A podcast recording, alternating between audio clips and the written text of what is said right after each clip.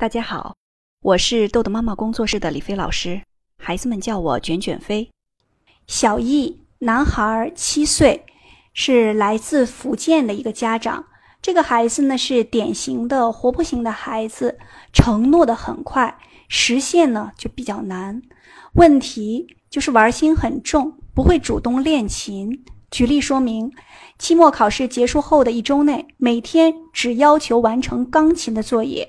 其余都是自主时间，可是三四天过去了，白天呢一直疯玩，晚上还收不住心，在家长的提醒、催促、三催四请下，才满心不情愿地坐在钢琴上。钢弹钢琴的时候也是懒洋洋的，磨磨蹭蹭，各种小动作。家长的期望，能够按照约定合理的安排时间，主动练琴，懂得先完成任务，可以玩得更痛快。看了妈妈的问题啊，我心里一阵一阵一阵的感慨。我觉得现在我们的孩子真的是不容易。我就突然想起了我小的时候，刚考完试，好像暑假作业没下来之前，我可以一直玩，看小说，出去找小伙伴玩。所以妈妈说的每天只完成钢琴作业，这对于孩子来说，好不容易放假了，辛苦了一个学期，暑假作业没有下来之前，也不能好好玩，还得练习钢琴。这是孩子的心里话，我们站在孩子角度去思考这个问题，孩子的心情我们就理解了。就像我们好不容易放年假，想想看，我们已经放年假了，出去旅行了，公司还要有一个任务，每天让我们都要完成。那我们理解了孩子，就不会对孩子有那么大的一个不满了。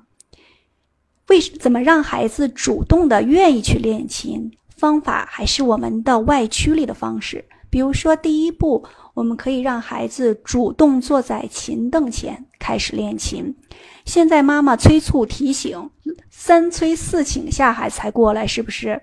那我们就要看现在我们孩子的现状，我们催几次，孩子就能坐在钢琴前。如果基本上妈妈催三次，孩子坐在钢琴前开始练琴，这样的状态就是自然的状态，是一颗星。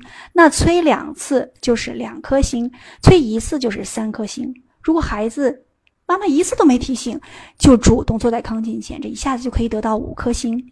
当然，这个行动方案的实施前提是妈妈情绪要稳定。不对孩子发脾气，这就是我说的第一个阶梯的训练。我们的家长要先戒吼，不吼不叫不纠结。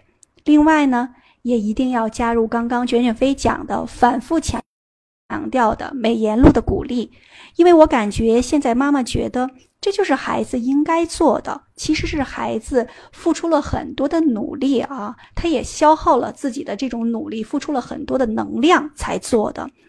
这么少，妈妈想的是这么少的作业还不做，这个信息孩子现在一定收到了。那妈妈要先调整自己的状态，我们站在孩子的角度，站在小易的角度去考虑孩子的心情，思考问题。好，今天的内容就到这里结束了。如果您想下载时间管理训练的工具，请关注公众号“豆豆妈妈儿童时间管理”。感谢您的倾听，我们下次再见。